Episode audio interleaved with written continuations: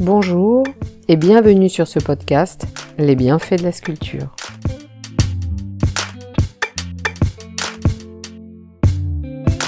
Un artiste, une anecdote. Fernando Botero, l'artiste qui a fait l'éloge de la rondeur. Fernando Botero naît le 19 avril 1932 à Madeleine, en Colombie. Son père, David Botero, est agent de commerce et sa mère, Flora Angula, fabrique des objets artisanaux. La perte prématurée de son père quand il a 4 ans le marquera profondément. Sa mère continue d'élever avec ses deux frères, son oncle Joachim prend alors en charge leur éducation. Passionné de corrida, il inscrit Fernando en 1944 dans une école de tauromachie à Medellin. Mais Fernando a peur des taureaux et se tourne vers sa véritable passion, le dessin et la peinture. À 16 ans, il prend des cours d'histoire de l'art. Il sera renvoyé de son collège en 1949 par le directeur pour avoir écrit sur l'art contemporain de Picasso et réalisé des dessins de nus pour El Colombiano. Botero continue alors ses études au collège San José à Marinilla, à proximité de Medellin, puis au lycée de l'université d'Antioquia. En 1952, Botero s'inscrit à l'Académie royale des beaux-arts Saint-Ferdinand à Madrid, où il étudie les chefs-d'œuvre de grands artistes espagnols. Il fait ensuite un court séjour à Paris. Déçu des œuvres contemporaines, il étudie tout de même les maîtres anciens au Louvre. Botero sera ensuite en Italie, à Florence, où il étudie la fresque à l'Académie San Marco et apprend la peinture à l'huile dans un atelier. En 1955, Botero et Gloria Zea se marient et s'installent à Mexico. C'est là que naît leur premier enfant, Fernando, en 1956.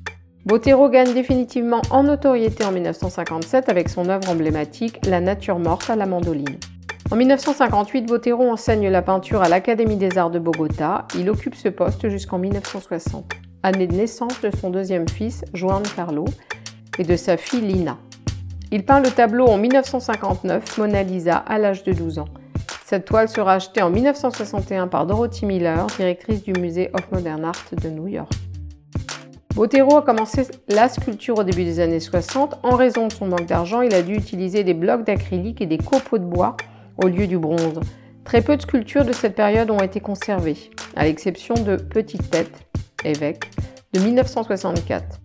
Botero a utilisé l'acrylique de manière réaliste, rappelant les sculptures sur bois de l'époque coloniale mexicaine du XVIIIe siècle.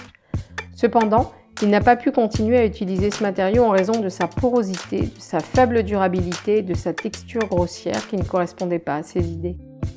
Avec ironie et ingéniosité, l'artiste Botero déforme les formes, créant des personnages et des objets aux proportions exagérées, sensuelles.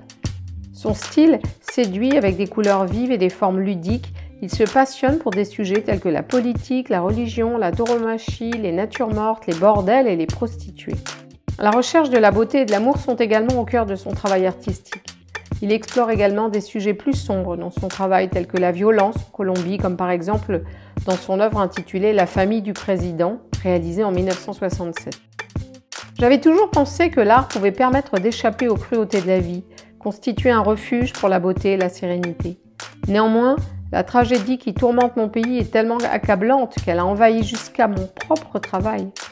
Je ne pense pas que mes peintures changeront la dramatique réalité de la Colombie, mais j'ai éprouvé la nécessité morale de laisser au moins un témoignage de cette terrible folie et de cette violence barbare. Fernando Botero. La carrière de Botero a pris son envol dans les années 70 grâce à sa rencontre avec Dietrich Mallow, le directeur du musée allemand de New York, il a organisé avec celui-ci plusieurs expositions couronnées de succès. Dans une période où l'art abstrait avait pris le dessus, Fernando Botero se distingue par son style esthétique, figuratif et influencé par l'art sud-américain. Son inspiration puise également dans l'art égyptien primitif et les cultures préhispaniques, créant une dimension culturelle dans son travail. Ces sculptures représentent des nus féminins aux formes généreuses, des animaux monumentaux et évoquent l'intemporalité et le sublime mythique.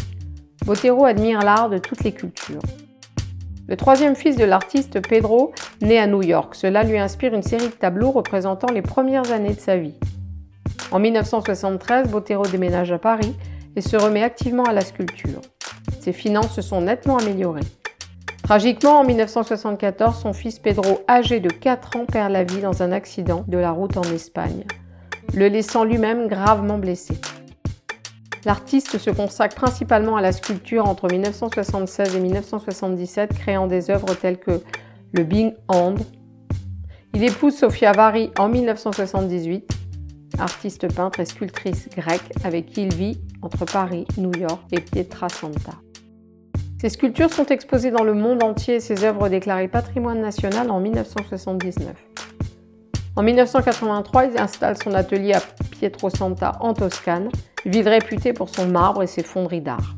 L'artiste se concentre sur la tauromachie et ses œuvres sont présentées à Florence, puis à Monte-Carlo et en 1992 sur les Champs-Élysées à Paris. Leur exposition à New York en 1993 a permis de réconcilier certains critiques avec l'artiste.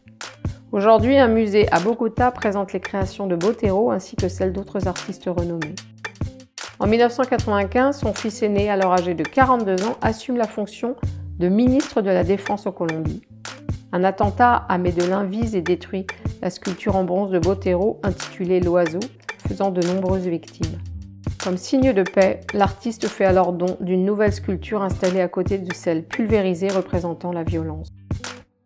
En 1999, Botero est le premier artiste vivant autorisé à exposer sur la Piazza della Signoria à Florence aux côtés d'œuvres d'artistes renommés comme Michel-Ange, Cellini et Cambio Bologna. Il réalise une donation en 2012 de 187 de ses œuvres au musée d'Antioquia en Colombie. Fernando Botero décède le 15 septembre 2023 à Monaco des suites d'une pneumonie, quatre mois après son épouse, Sofia Vari. Sa tombe se trouve en Italie au cimetière de Pietrasanta. Botero, en tant qu'artiste, se défendait constamment des critiques, se limitant à le définir comme représentant simplement de gros personnages. On lui a beaucoup assigné cette étiquette réductrice, pourtant, à travers ses œuvres, l'artiste questionne notre relation à ce qui est un chef-d'œuvre artistique. Au cours de ses plus de 70 années de carrière, il aura réalisé plus de 3000 tableaux et 300 sculptures. Au revoir et à bientôt pour une nouvelle anecdote.